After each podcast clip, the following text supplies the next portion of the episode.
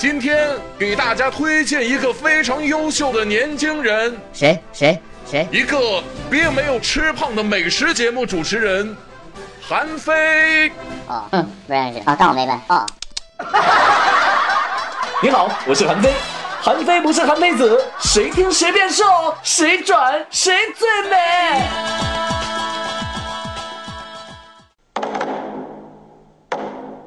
二零一五年四月中旬的一个夜晚，响着春雷，乍暖还寒时，最南江西的我，写下了一篇文章，因为那一刻。我的内心一直在翻滚着一个词儿：老北京豆汁儿。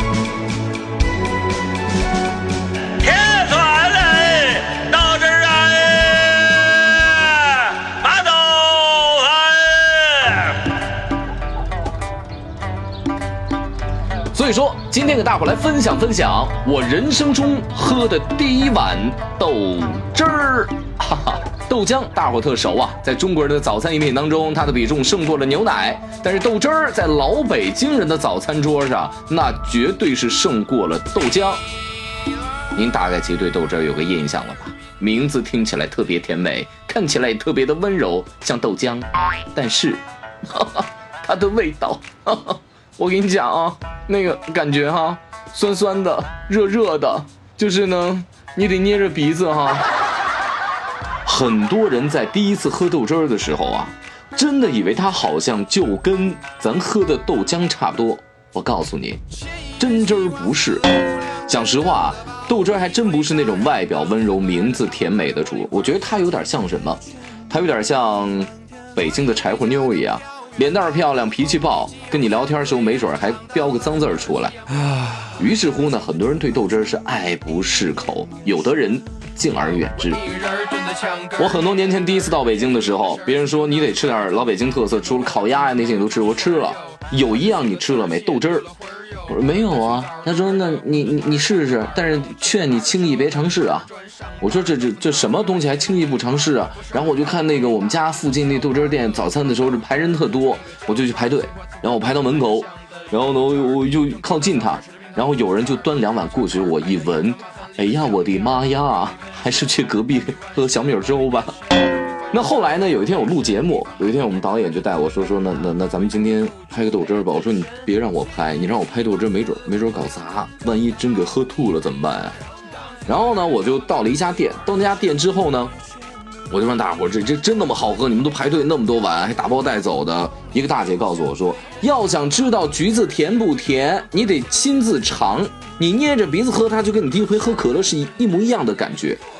于是呢，在大伙的忽悠、鼓励、激将，包括支招的情况之下，我眼一闭，鼻子一捏，一口咸菜，一口烧饼，喝了一碗豆汁儿。您怎么着？再来俩焦圈儿？哦，来盘咸菜。好嘞。诶，好像事儿不大。没死人啊，但是我也没觉得我会爱上它，直观的感觉就是酸，那种酸呢，大概其实兑了水的白醋的那种感觉，因为我捏着鼻子喝的嘛，它有一点豆味儿，大概就是有点那个臭豆腐刚刚发酵的那个感觉，那个味道，咣咣咣我就喝了三口，喝完之后我就觉得太神奇了，我就立马去了一趟卫生间。当然豆汁儿呢也有它的几个好基友，比如说焦圈儿呀。焦圈儿咸菜配豆汁儿，再喝起来就没有那么的酸爽了，味道呢就更更更平易近人了，没有那么难接受。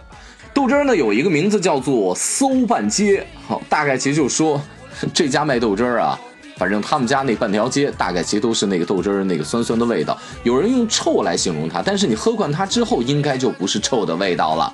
呃，我去那家店里面，那家店其实上有这么一个现象，就是从服务员到后厨的大姐。他们啊，每天不喝水，到那儿之后就开始喝豆汁儿，每天好几大杯当水。夏天时候能消暑，然后呢还能开胃。豆汁儿的原材料呢就是绿豆啊，其实说起来也没有那么夸张。呃，你比如说吧，我们陕西呢有拿那面汤发酵那个浆水，其实跟豆汁儿的这个味道呢差距并不是特别的大。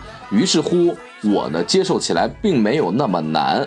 呃，豆汁儿这个原材料呢是绿豆啊。呃，但是能够征服大家的，大概其实还得靠那一锅老姜。说起老姜，我想起特痛苦的经历。我那天特嘚瑟，在后厨我说看看他们家有什么法宝啊，这豆汁儿这么畅销。说在那锅里，我一揭开，我闻了一下，我直接冲了出去。我缓了大概其有半小时，我才进来。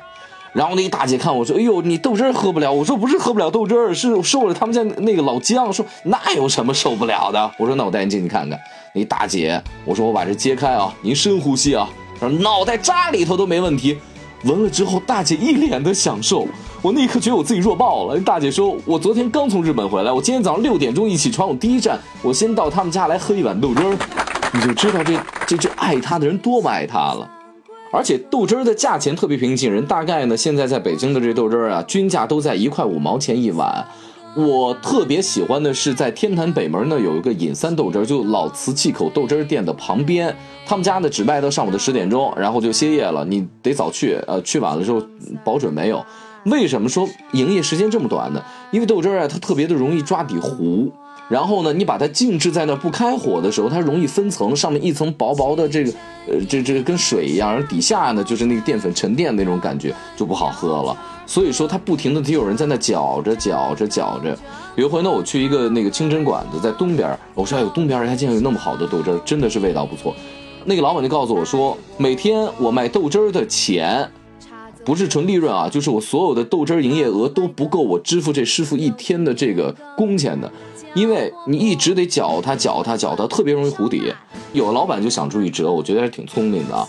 他这是大桶套小桶，一个大桶里面做了水，然后呢再套上这个一个小桶，里面搁着生豆汁儿，让它咕嘟去熬。因为水的沸点就是一百度，你怎么熬，它这豆汁儿它糊不了。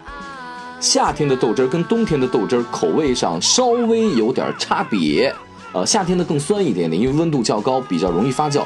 冬天的，酸度相对来说就较低一些。我去年冬天有一段时间天特冷，吹大风啊，我这浑身上下我这四肢都是凉的，然后我就就就没辙呀，我怎么办呢？我就想，那那我就喝豆汁儿试试看。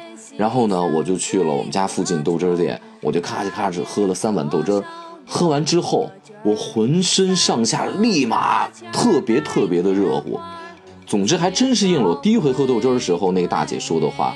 你第一回喝觉得特难喝，第二回喝将将能接受，第三回喝完之后，你第二天就找着要喝它了，你就上瘾了。即便是我今天讲完这个豆汁儿，很多人依然不能理解那么多人爱豆汁儿的原因。其实我觉得豆汁儿不需要我们去理解它，它安静的不争不抢，用一块五毛钱为自己代言。我以前以为一碗豆汁儿是我这个新北京人与老北京人之间的一层隔阂，但是现在。我完完全全接受了它，甚至有点爱上它的意思。